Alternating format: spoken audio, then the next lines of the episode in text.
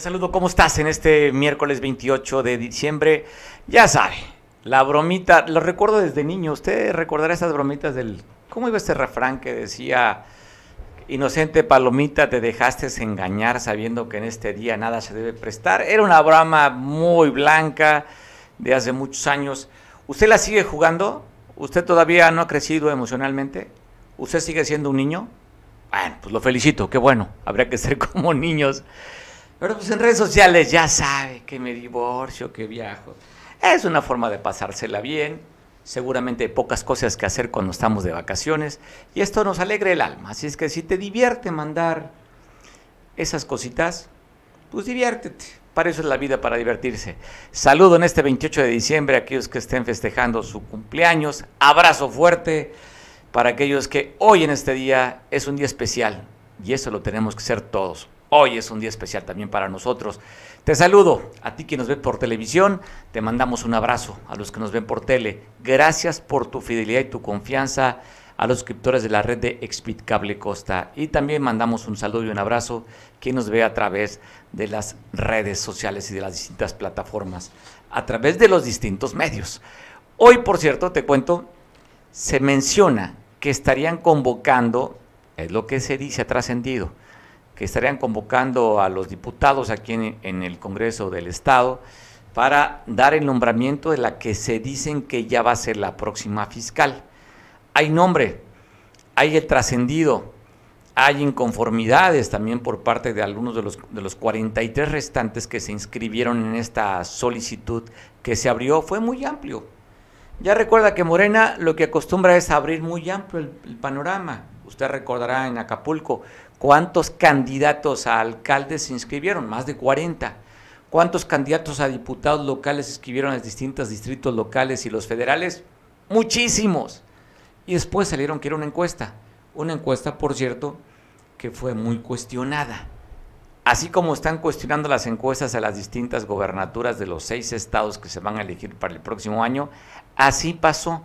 Bueno, aquí en, en Guerrero, usted lo sabe, después del 15 de noviembre que pues, solicitara su o diera su renuncia voluntaria a Jorge Suriel de los Santos, quien era el fiscal que había ocupado también de manera temporal la fiscalía de Javier Olea, pues aquí se apuntaron 44, una lista amplia. Te pongo en contexto, después de esa lista de 44 que llegó al Congreso, mandan 10 que consideró el Congreso que eran los aptos para quedarse con la titular de la Fiscalía por seis años. De esas 10 se los mandan a la gobernadora. La gobernadora considera que de los 10, 3 era la, esa terna que había, visto los perfiles de 10 y esa era la considerada como la mejor. O sea, de 44, 10 y de 10, 3. Y de los 3 se van a la Cámara de Diputados y un evento diferente a como lo había hecho los rateros, los tramposos, los corruptos del PRI. Aquella vez lo hicieron de manera abierta esta administración de, Morena, transparente, abierta, sin corrupción, eligieron hacerlo, la Cámara de Diputados, que tiene mayoría, eligieron hacerla cerrada. Y de esa elección cerrada, pues dijeron que no habían cumplido con los votos ninguno de los tres. Se va a la gobernadora y la gobernadora, de acuerdo a los trascendidos, ya se tiene un nombre. Y para platicar de ese asunto, yo agradezco mucho que Roberto Camps, quien es un asesor, conoce bastante bien el tema del Congreso, él trabaja en el Congreso y está muy enterado de lo que sucede en el Congreso, o cuando menos eso creemos. Roberto, del trascendido de la teniente coronel Sandra Luz Baldovino Salmerón, hoy estaría tomando protesta. ¿Sabe si en el orden del día que convocaron a los diputados está la toma de protesta? Te saludo, Roberto, ¿cómo estás? ¿Qué tal, Mario? buenas tardes. Te saludo también y a quienes nos escuchan y nos ven. Eh, bueno, esto ya no se debe considerar un trascendido como tal, que así inició eh, a correr la información. Eh, hoy la presidenta de la mesa directiva del Congreso, la diputada Flora Ñorbe, en una entrevista de radio, en una radiodifusora de la capital, confirmó lo que llamamos en el periodismo la especie.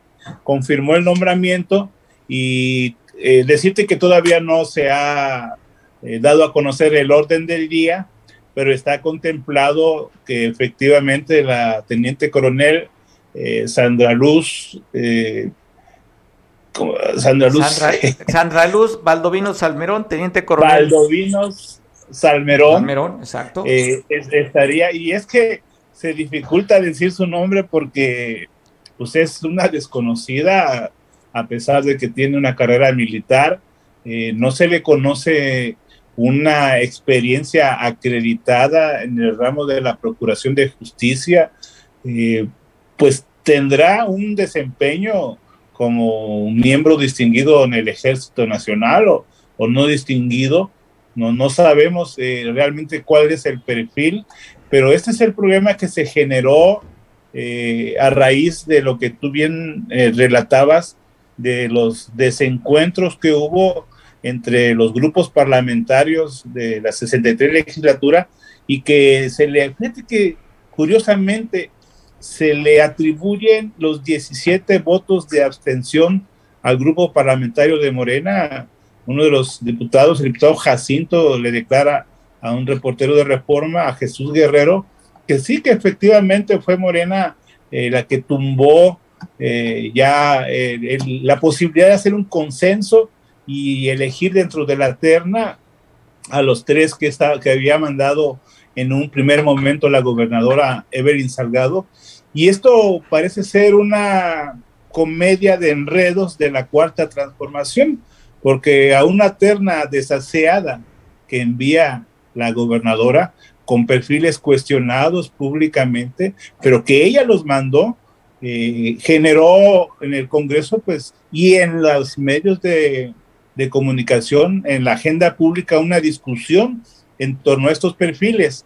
Quizá eh, la gobernadora, eh, espantada de lo que mandó, eh, decidió marcha, dar marcha atrás. Esa es una lectura política que hay por la forma atípica en que se resolvió, histórica, de que no existió un consenso y no se lograron los 31 votos que requería para nombrar un fiscal o, a, una fiscal y hoy empieza a trascender que fue el, propio Morena en el Congreso quien tumbó la posibilidad de tener un fiscal que fuera el, electo en el Congreso.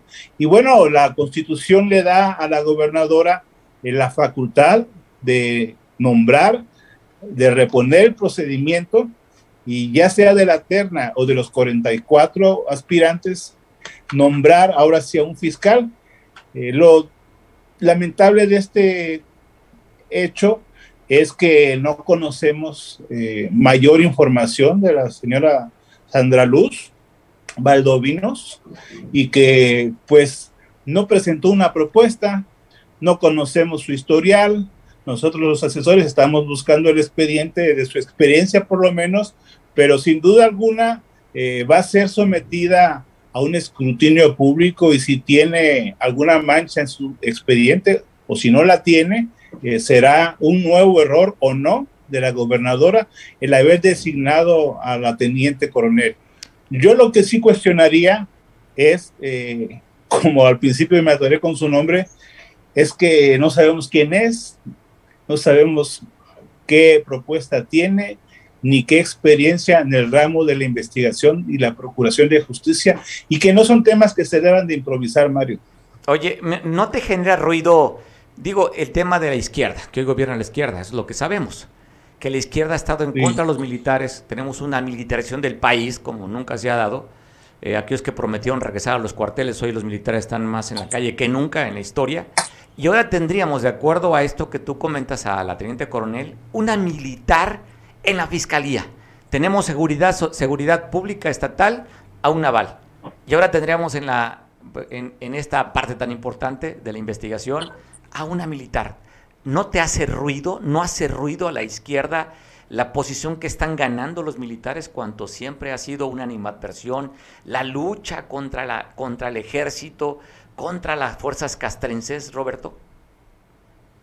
Mira, yo trabajé en la Procuraduría y me voy a deslindar de mi simpatía con la izquierda y decirte que desde esos tiempos en que yo trabajaba en la, en la Procuraduría, en la, en la entonces Procuraduría, se hablaba de la conveniencia de entregar al ejército el manejo de la plataforma México, de los sistemas de inteligencia, eh, para cerrarle las puertas a manos extrañas que pudiesen eh, estar interviniendo en el funcionamiento de estos órganos neurálgicos de la, de la investigación en la, Procuraduría. Y yo no descalificaría por completo que un militar que es asociado a la disciplina, que es asociado eh, en mayor grado a la honestidad, ¿por qué no decirlo? Aunque siempre ha habido eh, prietitos en el arroz y que no han dejado bien parado el ejército, sabemos que, que Marina todavía tiene mayores grados de confianza. Yo esperaría a, ver su trabajo, independientemente de que me genera dudas, eh, un perfil oculto, es lo que puedo decir de ella. no, no, tendrías, no, no, tendrías duda en el caso, digo, hablas del tema de la honestidad con el ejército, no tendrías justo la menor duda de que un militar puede hacer un mejor, una, una, mejor función, eso es lo que entiendo. Pero cuando vemos el resultado, más de ciento y tantos mil muertos históricamente, la mayor número de cantidad de muertos comparado con otros periodos, cuando el ejército está en las calles y no han dado, o sea, no hemos visto que los militares no tampoco son buenos policías. Porque habría que ser una buena fiscal, un militar. Mira, yo que estuve en la fiscalía, en la procuraduría, te puedo decir que tiene su ámbito de competencia muy limitado, que y está el ámbito federal, está el ámbito de la prevención del delito que no le toca a la, a la Procuraduría, hoy a la Fiscalía, es lo que le toca es la investigación de los delitos y este, la atención como Ministerio Público de la sociedad, ser el representante de la sociedad, y que si algo pudiera hacer eh, la Fiscalía para contribuir a pacificar el Estado, es ponerse en orden, en orden a sí misma, es eh, eliminar esta contaminación, es eficientar sus, su trabajo, es evitar ese alto número de investigaciones que se quedan archivadas, que se arma un rezago impresionante, es abatir eh, los altos índices de impunidad, producto de la ineficiencia en su trabajo. Y creo que tiene mucho trabajo interno que hacer la Fiscalía y no tratar de llevarla, como tú lo mencionas, al ámbito ya global del combate a la inseguridad. Son muchos actores. Uno de los actores es eh, la Procuraduría, pero tiene sus competencias muy delimitadas. Entonces, yo sí, sí te entiendo, mira, si van a llevar un esquema de más armas, de más militarización a la, a la fiscalía sería un error, porque como bien te digo, tiene competencias muy específicas y yo esperaría mejor a conocer eh, la propuesta que tiene la nueva fiscal, primero que tome protesta, luego ver cuál es su propuesta y luego evaluar sus resultados. Finalmente, la gobernadora hace uso de su facultad. Eh, la política fracasó en la 63 legislatura. No se lograron los consensos. Eh, producto de, yo entiendo de que Morena eh, no se ponen de acuerdo. Y si no se ponen de acuerdo entre ellos, pues mucho menos con las demás fuerzas políticas pueden establecer una, un cabildeo o una discusión razonable de quién debería ser el fiscal, si ni ellos aceptaron la terna que envió la gobernadora, o se puede entender, como lo platicábamos fuera del aire, que por fin la señora Evelyn eh, quiere mandar en Guerrero y que la primera propuesta se identifica como una propuesta felixista, aquí lo dijimos, decidió deshacerse de ella, esa es una lectura política, claro. es una suposición, y que hoy ella sí tiene que ver con ese nombramiento de la fiscal. Me parece interesante. Ese cuestionamiento que haces tú se me hace relevante después de lo que tanto se ha dicho que la que gobierna no es ella, sino que gobierna es él. Esos tres, dos perfiles que había mandado muy relacionados con el senador y que simplemente mismo Morena revienta, revienta la terna. 12 votos para Anacleta, 9 para José Luis Gallegos y 7 votos solamente para, eh, para, Ludwig. y 17 votos fueron nulos. De acuerdo a lo que tú dices del diputado, dicen que los 17 serían del partido de Morena, los diputados. Roberto, me parece interesantísimo la lectura. Te mando un abrazo. Vemos a ver qué reacciones hay, si es verdad que se toma la protesta o qué sucede en, las, en transcurso de las horas para ver quién va a ser el próximo o la próxima fiscal en el Estado. Te mando un fuerte abrazo, Roberto Sachilpancingo. de regreso. Buenas tardes. Oye, ya no cuenta la, la apuesta eh, que habíamos hecho, ¿eh? Ya no cuenta. Era de la, gané. era, de la, era de la terna. No, no quedó de fiscal. No quedó de fiscal. Esos taquitos del Suntore de Ribay se van, no vale la, apuesta. Y lo apostaremos para otro, mejor un partido de fútbol. Pues. Roberto. Se va a derrajarse. Se no, no, no, fue Anacleta, no fue Anacleta. Así es que, pues bueno, sacó más votos. Ganó, ganó, sacó, sacó más votos. Sí, pero no quedó. no quedó. Así es que, Roberto, pues. abrazo fuerte, que estés bien. Pues bueno, ya está platicando, usted escuchó. Me parece interesante si le quieres dar una lectura política, si le quieres dar una lectura de cómo va el nombramiento. Se hablaba de una cercanía de, de dos de los tres de la terna hacia el senador Félix Salgado Macedonio y simplemente mismo Morena revienta en Cámara de Diputados 17 votos nulos en contra de esa terna y solamente ya dimos la cifra, 12 para Anacleta, 9 para José Luis Gallegos y 7 para Edwin. ¿Qué va a suceder? Si quedará, de acuerdo a la entrevista que nos está comentando Roberto Camps en Chilpancingo, que dio la presidenta de la, mesa directiva, la diputada del PRI, Flora Ñorbe, reconociendo que ya hay una designación por parte de, de, la gobernadora, que recaería en la teniente coronel Sandra Luz Valdovino Salmerón. Eso lo sabremos en el transcurso de las horas. No está en el orden del día de Cámara de Diputados, pero ya mandaron lo que dijo Roberto, ya mandarían el nombramiento nada más para que le tomen protesta. Tenemos una, un enlace, ¿ya estamos listos? Bueno, vamos a platicar todavía. Recuerda que fueron 44 los que se habían apuntado. Es que llama poderosamente la atención, no sé si usted, a mí me llama poderosamente la atención. Si deciden por 10, que les ven los mejores perfiles, lo mandan a la, a, a la gobernadora y la gobernadora de esos 10 elige 3. Es decir, no vio con posibilidades a que la teniente coronel Sandra Luz Valdovino Salmerón fuera la próxima fiscal. No vio. ¿Por qué no mandó entre la terna a ella? ¿Qué fue lo que le hizo decidir si es que así trascendido? Tendría que ser ella la próxima fiscal. ¿Por qué Cámara de Diputados no tampoco la vio como una de las probables aspirantes que ella fuera la próxima fiscal? ¿Qué sucedió? ¿Qué pasó? ¿Es un tema político?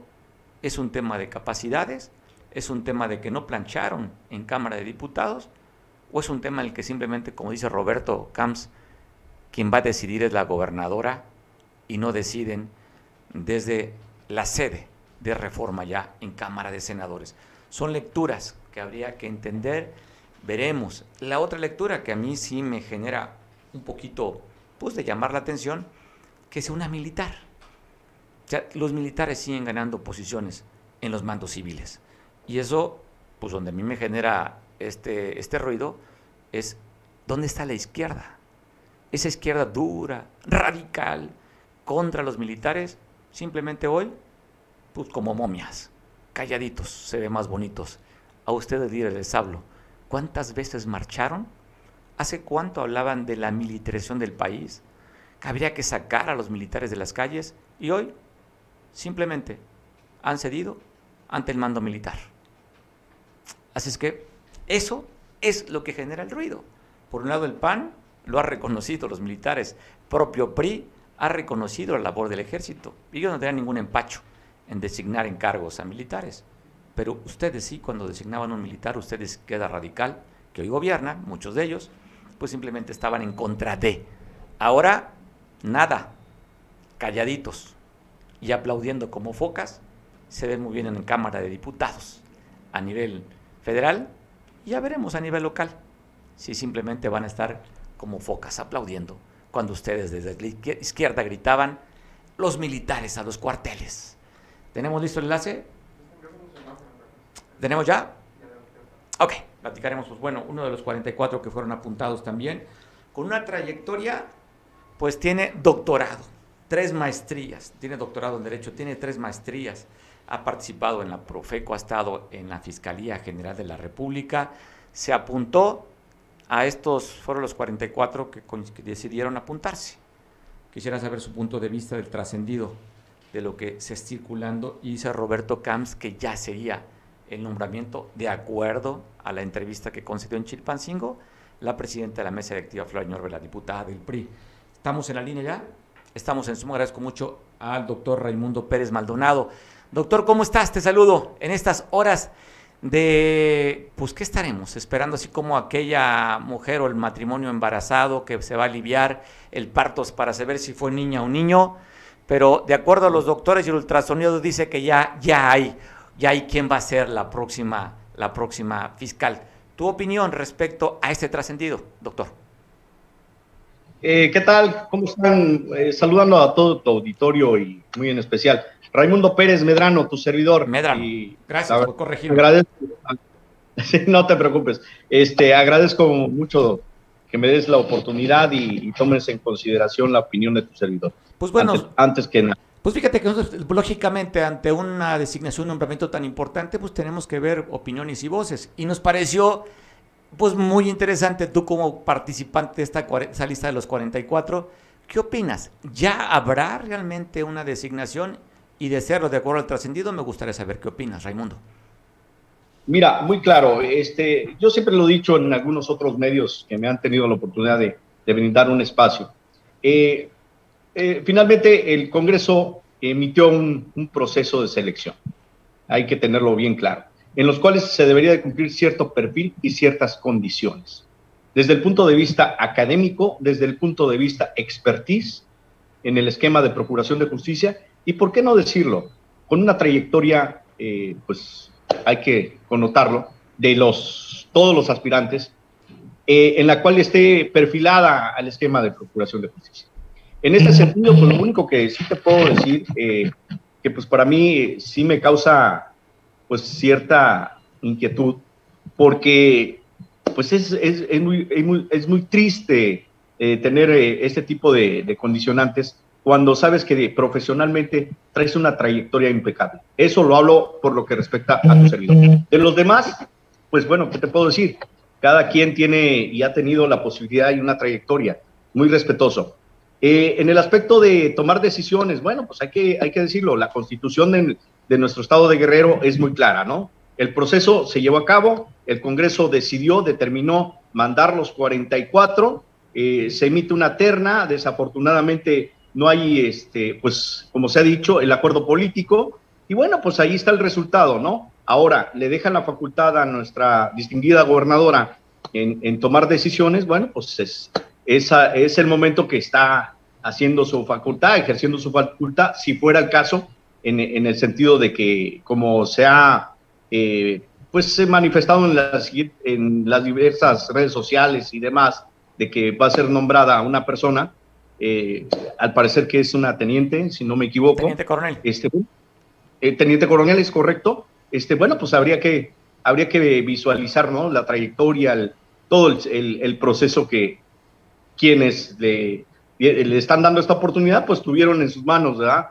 Ese currículum y saber si realmente cumple con ese perfil. Pero independientemente de eso, pues respetuoso y lo único que sí te puedo reiterar, que es en mi caso y en mi postura, no tan solo como doctorante ni, como conocedor del derecho, bueno, pues es eh, legalmente, pues es, es, esa es la realidad, ¿no? Se está cumpliendo con, con un proceso, pero por el otro lado, pues sí, sería muy importante que, que, se tomara en cuenta, porque creo que el gobierno del Estado, eh, el Congreso del Estado, que finalmente han sido electos democráticamente, pues el pueblo de, Guerrero tiene derecho a saber en manos de quién va a quedar una fiscalía, porque es muy interesante el tema de la fiscalía, ¿no? O sea, digo, yo qué te puedo decir en mi trayectoria profesional, no es, no es cualquier eh, tema eh, así de, de bote pronto, decir, no, sí, ocupa el cargo. No, no, no, no. Tiene sus, tiene sus temas importantes de, de poder considerar. Digo, finalmente las decisiones los toman quienes gobiernan y bueno, pues estaremos esperando que, que sean la mejor determinación. Hasta el momento, pues se tiene sabido que esa es el, la propuesta. no sabemos si, si realmente ya sería cuestión de preguntárselo a nuestra distinguida gobernadora, si fuera el caso, o en, en su caso al, Congreso. Me parece por ahí que hay una entrevista ya a, a, este, la presidenta del Congreso y, ella está este, confirmando el esquema. Pero independientemente de eso, eh, mi opinión es muy, muy, muy, muy clara y muy directa. Hay que valorar. Eh, el Estado de Guerrero merece eh, lo mejor y pues hay que, hay que connotarlo con, con las palabras correctas. Quien tenga que asumir esa responsabilidad tendrá que ser con una firme convicción de cómo llevar a cabo el esquema de la cuarta transformación. ¿Por qué? Porque en muchas ocasiones eso no se tiene que dejar de lado. Y en este caso, que es la fiscalía, no se tiene que dejar de lado. Así es, mi querido Mario. Pues me parece interesante, Raimundo, pues a ver qué sucede en el transcurso de las horas. Eh, todo parece indicar, ya los medios nacionales inclusive ya están consignando esta, esta designación, que ya salió de Casa Guerrero a Cámara de Diputados, y vamos a esperar las horas, pero me parece pues llamar la atención y tenemos que hacer el comentario, ¿no?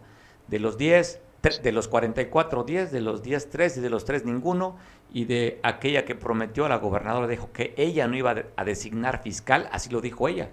Lo dejo en los diputados y los diputados dicen, no, momento, te mandamos la lista de 10 y ahora no, momento, tú tienes que decir quién va a ser el próximo fiscal o la fiscal. Así es que vamos a ver qué sucede. Raimundo, me parece interesante porque Guerrero, de acuerdo a la última lista que dieron, estaríamos dentro de tres de las ciudades más violentas del país. Acapulco, Chilpancingo, Acapulco, Chilpancingo y Iguala, dentro de las más peligrosas. Acapulco estaría dentro de las ciudades más peligrosas, de acuerdo a los datos propios del gobierno mexicano. Así es que no es para menos cuando tenemos aquí tema de narcotráfico, de, siembra de enervantes. Tenemos un tema ahí que quién sabe si se puede resolver o no con policías comunitarias, que bueno, que si la ley 701 y lo que ya conocemos. O sea, Guerrero Guerrero es una cajita y no precisamente de Olinalar, Raimundo. Es correcto, y fíjate que, perdón, eh, haciendo connotación en lo que acabas de mencionar muy con mucha precisión, tu servidor ese es un esquema que, siempre ha compartido eh, en, dentro de este proceso de selección. Eh, yo estoy acorde a la pacificación del Estado. ¿Por qué? Porque sería históricamente no se ha visto que un fiscal a nivel nacional esté trabajando por una pacificación de un Estado. Y me lo han preguntado y yo lo he contestado. Oye, ¿cómo ves? ¿Es posible pacificar Guerrero? Claro que es posible. Claro, ¿por qué? Porque es el momento de hacer unificación. En nuestro pueblo de Guerrero ya, digo, te lo digo como ciudadano, ni siquiera como profesionistas, ya estamos agotados y estamos atropellados en muchos aspectos, desde el punto de vista económico, desde el punto de vista social. ¿Y por qué no decirlo? Ante la visión, no, no tan solo de nuestro México, a nivel internacional. Yo siempre he dicho que se hable bien de Guerrero, que se hable con esa distinción, de como siempre, cualquiera que ha tenido la oportunidad de salir al, extranjero y te preguntan, oiga, ¿de dónde es usted? Oye, pues mira, de México, un país México. Ah, ¿conoces México? Sí, Acapulco, Guerrero, sí, Guatanejo, Tasco Guerrero. Pero desafortunadamente no hemos tenido esa connotación de, volver a, enrollarnos en ese esquema de, decir orgullosamente, mira, ese es un Estado que está trabajando por la pacificación, está trabajando por el cambio, porque realmente se cumplan cada uno de los elementos esenciales que como seres humanos tenemos el derecho. Pues, Así es, mi querido. Pues Raymond, esperemos, me dio gusto platicar contigo. Te mando un abrazo, a ver si la designación, si es que es un trascendido, oye, si es un trascendido y que no sea real, a lo mejor puede caer en ti la responsabilidad. Eso, vamos a esperar las horas, Raimundo. Recordemos que es 28 de diciembre. Ah, Entonces no quiero, no quiero la de, inocente palomita, ¿no? Caíste. Ahora le puede Raimundo. Abrazo fuerte hay que, hay que decirlo así, es una gran responsabilidad y ojalá está en manos de ellos y por qué no decirlo, de Dios. ¿Sale? Abrazo fuerte, Raimundo. Gracias por la oportunidad. Termino y como siempre termino mis entrevistas. Que viva Guerrero, porque quiero Guerrero y Guerrero va en mi corazón. Gracias, Raimundo. Saludos. Bueno, Raimundo, uno de los 44 aspirantes que se habían apuntado para la Fiscalía del Estado. Pues, ¿Y qué cosas? ¿Qué cosas? Pues bueno, hoy tienen la responsabilidad como la designación de todos los cargos, Pero hoy le toca esa decisión a la gobernadora, eh, ya no Cámara de Diputados, hoy gobernadora te toca a ti la responsabilidad. Confiamos en tus buenos oficios, confiamos en tu buena lectura y confiamos, así como dice Raimundo, dice que es una cuestión de Dios. Ojalá te ilumine Dios para decir al mejor de los 44 que nos estaría cuidando, investigando el delito en Guerrero. Pues abrazo a quien tome la decisión y que todo sea bien para que todo sea para bien en Guerrero. Y hablando de temas de violencia, el día de ayer se dio a conocer que en el bulevar que comunica Puerto Marqués con el Cayaco, allá a la altura, en la sabana, a la altura del rastro, ejecutaron a un masculino que iba en un vehículo Chevrolet, color negro. Ahí recibió varios impactos de bala el vehículo y pues el reporte es que falleció el conductor del auto. Así, así quedó el auto. Las imágenes de este ataque a este conductor allá en la sabana. No, es el vehículo que te ha puesto Bueno, ponemos el vehículo, le decía, recibió varios impactos de bala del lado del costado del, del conductor y después, pues ya agonizando, muerto, se fue a impactar en un poste. Esto fue, ya le decía, en la sabana. Eso fue el día de ayer. Transcurso después del mediodía se dio a conocer este asesinato. Si podemos, las imágenes, ¿las tenemos listas? Si no, al ratito la ponemos, en el caso que no las tengamos ahí a la mano. Vehículo, un vehículo, un Chevrolet compacto, color negro. Ahí se ven las imágenes donde después llegó la policía, inclusive las fotografías que existen de este ataque. Está la policía tampoco. Vámonos mejor a la siguiente información. Te cuento, asesinan a un conductor, esto en Granjas de Marqués, frente a la tienda Sams en el Boulevard de las Naciones. Ahí según trasciende que fue una discusión con otro conductor, sacó el arma y asesinaron al que iba conduciendo el vehículo que usted está viendo. Así sucedió el día de ayer, pero también otro asesinato. Ahí está el comunicado que ya reporta la Secretaría de Seguridad Pública del Estado, lamenta el deceso de un elemento, esa es otra, este, es otro comunicado, pero ya la Fiscalía está hablando que ya está buscando, investigando quién fue el que ejecutó o asesinó a este conductor. Y también en el viaducto Metralpili, este, este libramiento que se da si usted viene de o va o viene de Chilpancingo o que para no pasar por la ciudad de Acapulco, por el Boulevard de las Naciones toma este boulevard, el Metlapili, y ahí también asesinaron a otro conductor. Es decir, ayer se reportan tres asesinatos en el puerto de Acapulco. Uno, el que le comentaba en la sabana, dos frente, al, al, frente a SAMS, y el tercero en el viaducto Metlapili también al conductor de un vehículo. Ahí se está viendo, este llevaba una camisa amarilla con un pantalón azul. Estaba amarrado, de acuerdo al reporte que se dicen, y fue ahí en el viaducto Metlapil donde fue asesinado esta persona que usted está viendo. Y también localizan a un ejecutado, esto en allá en, el, en la costa grande de Guerrero, en el municipio de Isidoro de Montes, La Unión.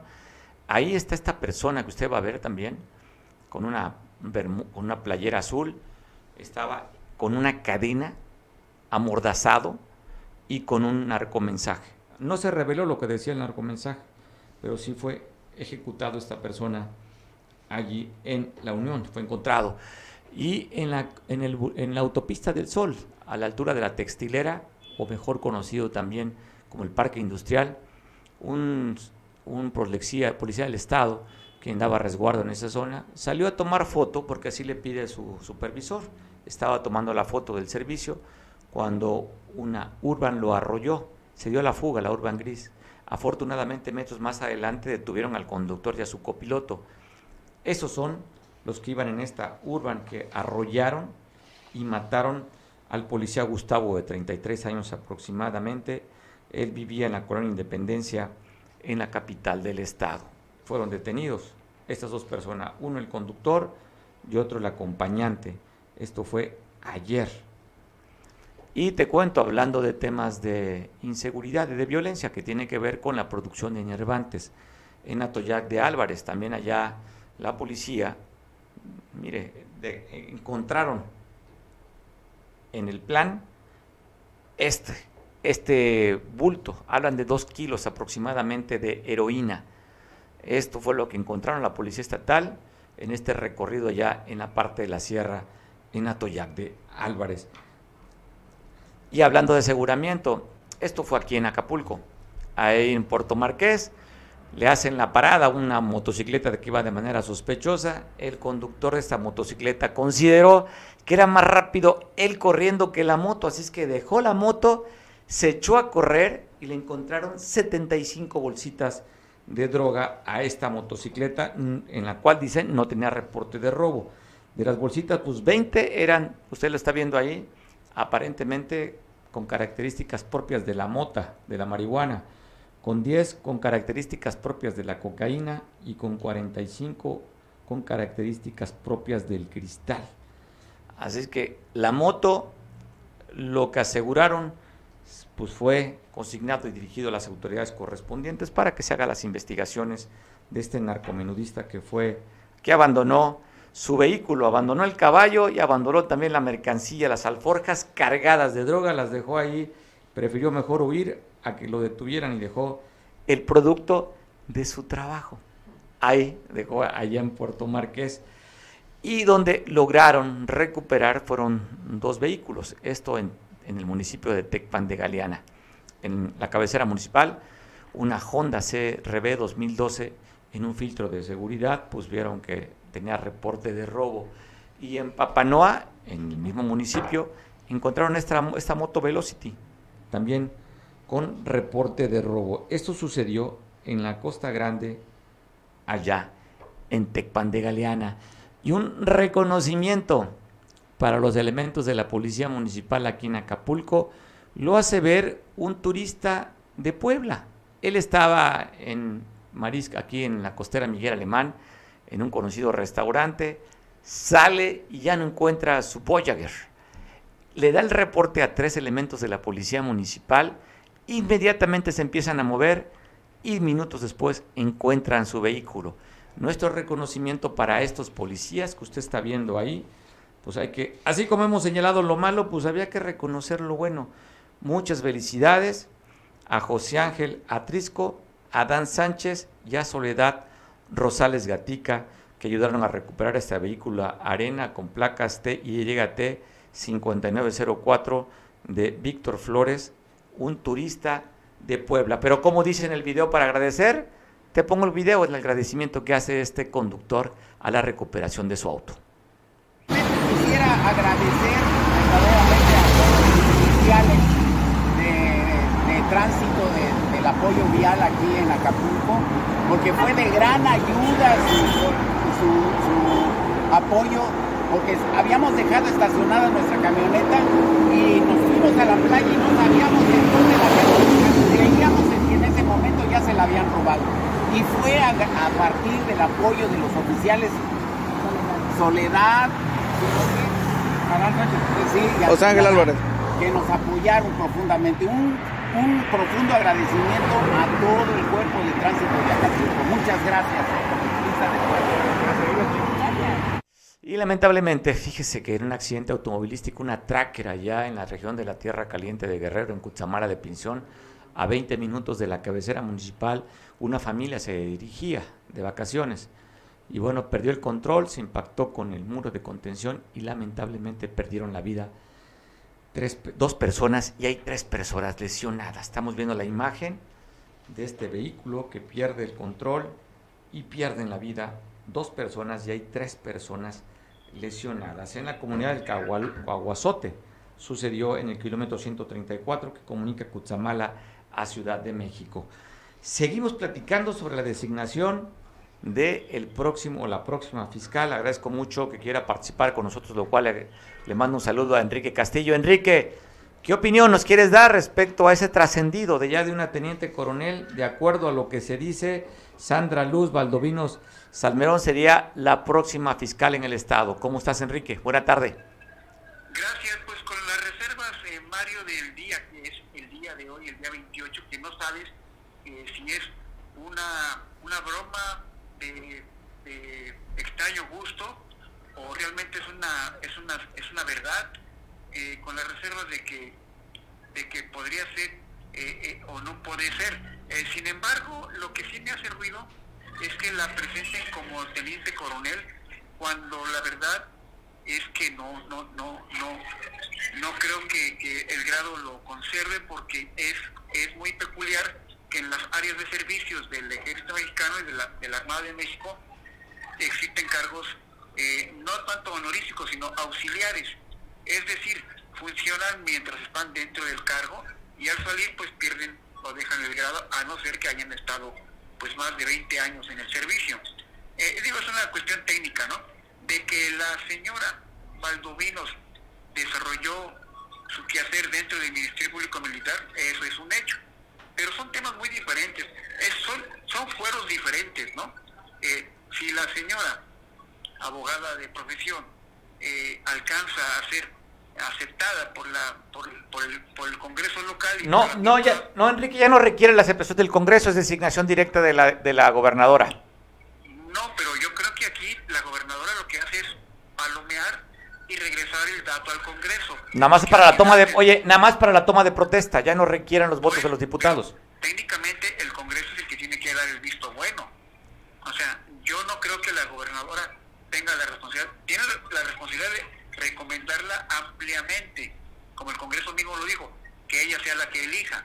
Pero al final yo creo que tendría que ser el Congreso el que el que tome protesta. Digo, es una cuestión técnica, porque entonces no sería fiscal, sería o sería, sería más fiscal carnal que nunca, ¿no?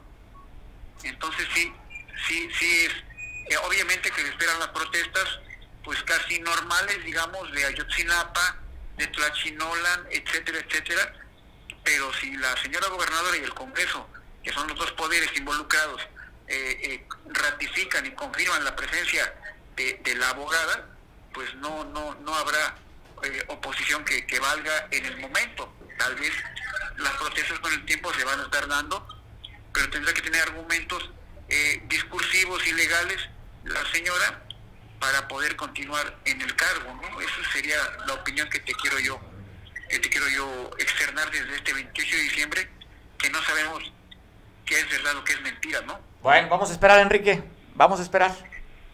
Sí, yo quiero agradecer al premio Pulitzer, que me acaban de, de otorgar el premio en Pulitzer por mis trabajos en Patrulla de Papel, entonces quería externarlo por tu digno medio y hacerles saber que pues que ya fui nombrado en Pulitzer pues este 28 de diciembre. Perfecto, invita algo para festejarlo.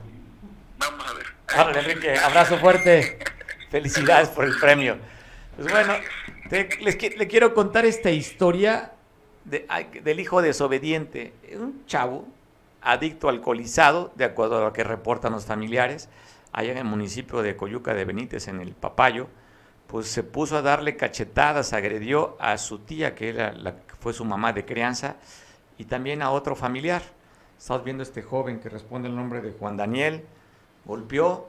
No sé si tengamos imágenes de cómo dejó a la, a la tía. No, no tenemos imágenes. Pues bueno, golpeó a la tía. Ya afortunadamente lo detuvieron y lo llevaron a una clínica para desintoxicarlo. Juan Daniel allá en la comunidad del Papayo, donde llegaron policías rurales, policías comunitarios del Cayaco, a detenerlo y a llevarlo directamente a un centro o clínica de rehabilitación. Te cuento también que en la capital platera ya una joven poco más de 30 años, decidió tomarse unas pastillas, unas pastillas que se utilizan para el maíz. Pues bueno, ahí sobre la avenida Plateros, a un costado de una clínica, perdió la vida. Estamos viendo en las imágenes ahí. Sucedió en, en la avenida Plateros, a un costado, en Tasco, en Tasco del Arcón.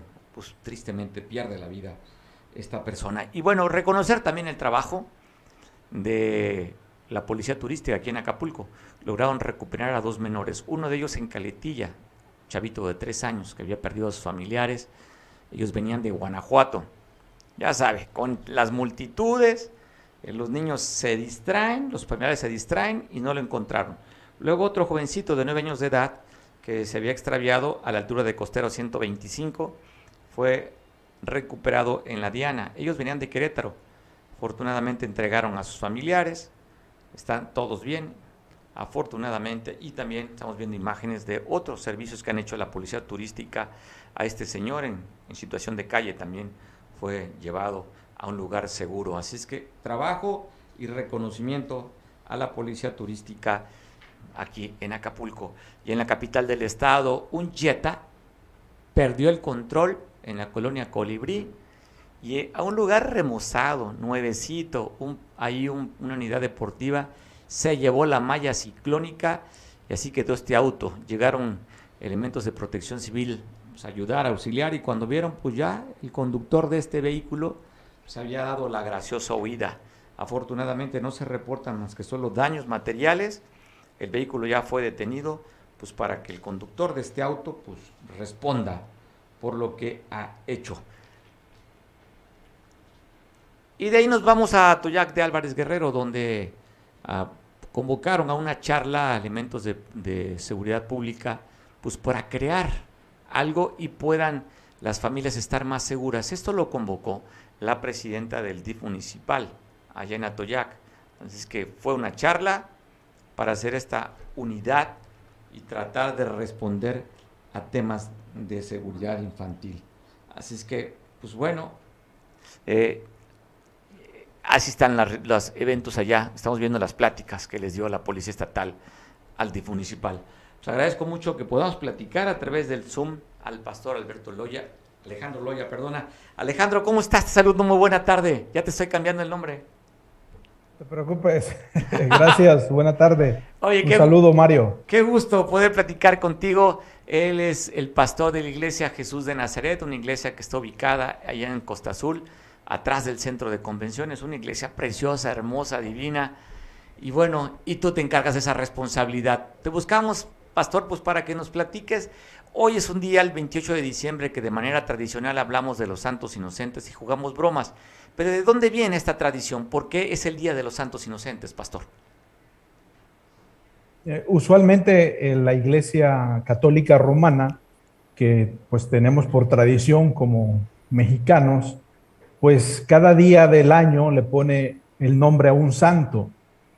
Esta tradición de ponerle los nombres a los santos o el santoral, pues viene desde los mártires que estaban ahí en Roma en, en las catacumbas para que no se les olvidara cuándo murió la persona, se ponía en el calendario el día que había muerto, ¿no? Entonces, a un monje se le ocurrió que el día 28 de diciembre los niños de Belén habían muerto, ¿no? En el cumplimiento de una palabra profética en el Evangelio de Mateo. Entonces, eh, se pone esa tradición del 28 de diciembre como el Día de los Santos Inocentes, porque no tienen nombre los niños de Belén. Los niños de Belén no tienen nombre, que fueron eh, asesinados por Herodes el Grande y por eso se llama santos inocentes. Al paso del tiempo, la memoria colectiva le fue añadiendo más cosas para la celebración, el recordatorio, y se hacen estas inocentadas o se dicen bromas que a veces llegan a ser pesadas. Y es el día de hoy que se celebra esa fecha. El contexto bíblico, ¿cuál sería de esta matanza de niños del, de Herodes el Grande? ¿De dónde se da, pastor? Sí, mira, lo encontramos en Mateo, en el capítulo número 2. Si quieres, yo eh, les, les, comparto a todo tu auditorio este, este mensaje. Dice el, el versículo número 16 del capítulo 2 de Mateo. Cuando Herodes se dio cuenta de que los sabios se habían burlado de él, se enfureció y mandó matar a todos los niños menores de dos años en Belén y en sus alrededores, de acuerdo con el tiempo que había averiguado de los sabios. Entonces se cumplió lo dicho por el profeta Jeremías.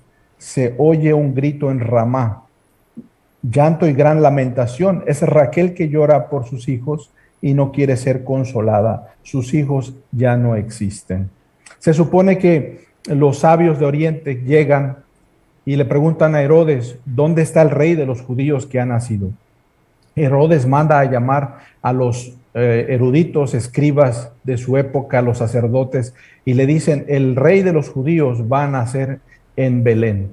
Entonces, los sabios, como no tenían una idea de dónde iba a nacer, pues se dirigen precisamente a Jerusalén y le preguntan al rey que estaba en turno, en este caso Herodes, y él no tenía idea de que había un rey prometido Herodes tenía un problema, eh, bueno, tenía muchos problemas, ¿no? Y dos de ellas es, primero, él era, un megalómano, es decir, tenía, quería tener todo bajo control y además era paranoico. Él quería, él sentía que todos conspiraban en su contra.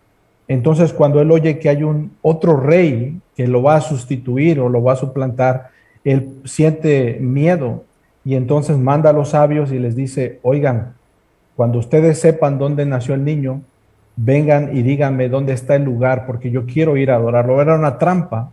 Y los sabios ya no regresaron a Herodes porque Dios les reveló que no regresaran, porque sabían que este era un hombre malvado. No nos dice una fecha en qué tiempo ocurrió, pero el contexto bíblico de la matanza de los niños inocentes de Belén está en el Evangelio y está eh, rodeando el mensaje de la Navidad, el nacimiento de Jesús. Pastor, cuando hablas de los sabios es lo que conocemos como los reyes magos, ¿verdad? Sí, así es. Yo no le digo reyes ni magos porque ni eran tres, ni se llamaban Melchor, ni, Gaspar, ni Baltasar. La memoria colectiva fue añadiéndole, ninguno vino en un elefante, en un caballo, y un camello. Eh, en un camello, ¿no? Oye, uno, oye, uno morenito, uno barbón, en fin. No, no eran así. La Biblia no lo dice, ¿no? Incluso no nos dice que Jesús nació el día 25. Eh, de diciembre, ¿no? Es una tradición que a lo largo de los siglos se ha puesto alrededor de la figura de Jesús. El hecho es muy importante. Jesús nació, el Salvador del mundo.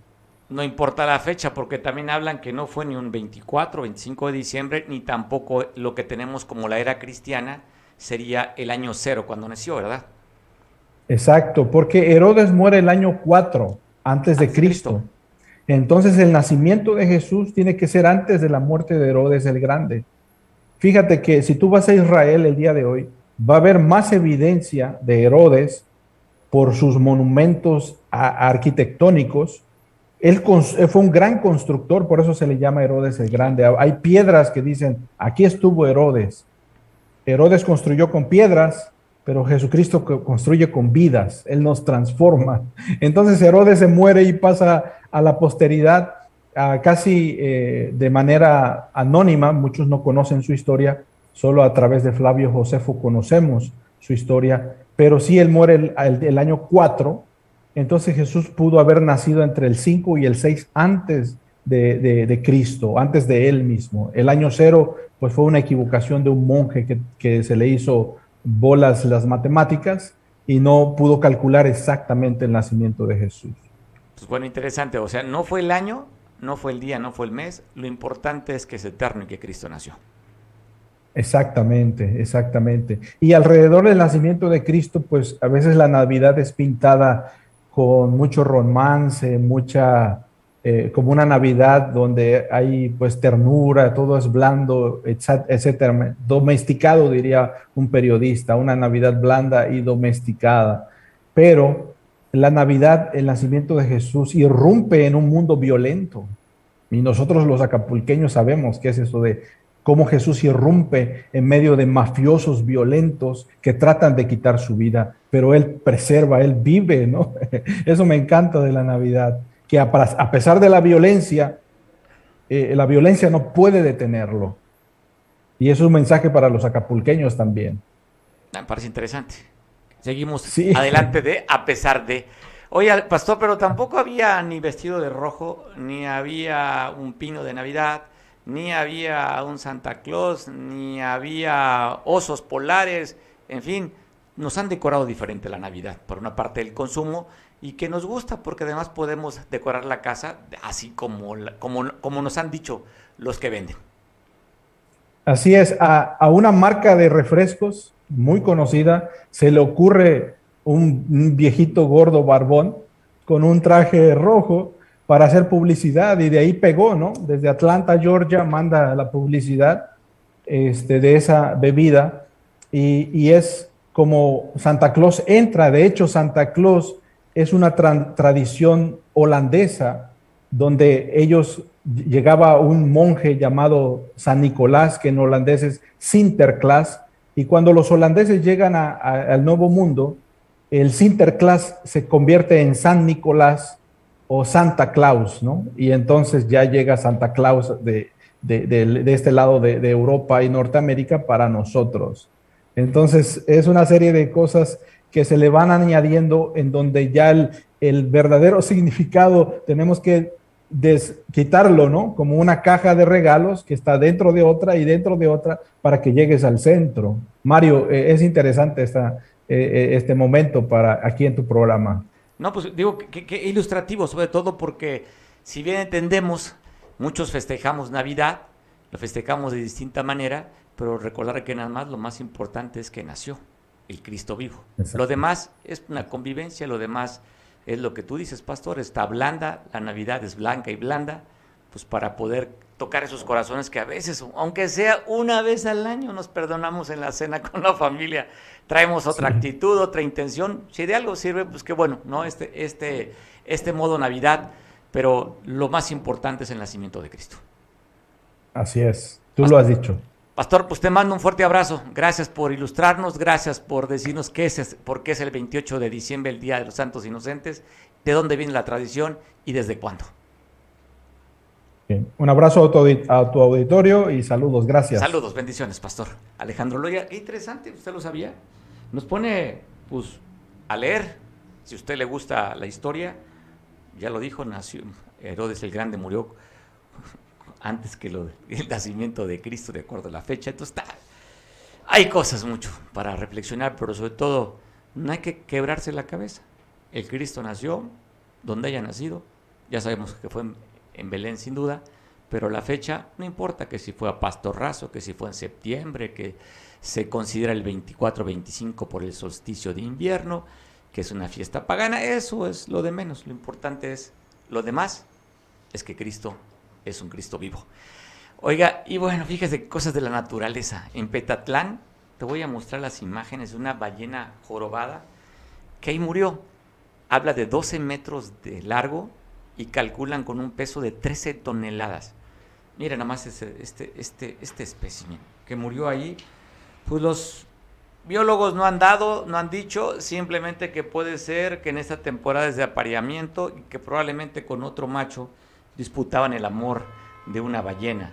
Y no más que romántico, ¿no? Cómo los animales dan la vida hasta por una mujer. Ese es el amor, el romanticismo en estas fechas también. Es lo que dicen que pudo haber sido un enfrentamiento, un encontronazo contra otro balleno. ¿Cómo será el, cómo el masculino del, de la ballena? ¿Sabemos? O balleno macho. ¿Sí?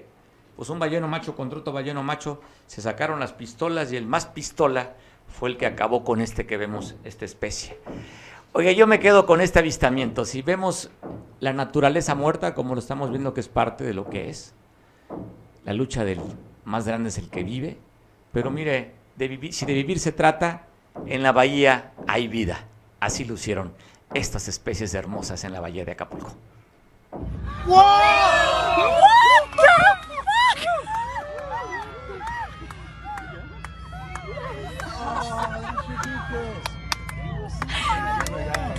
fucking insane!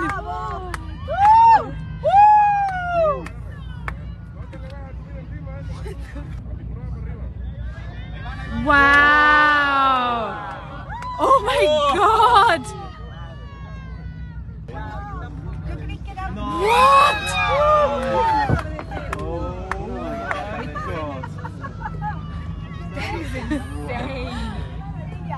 I've never seen anything like that.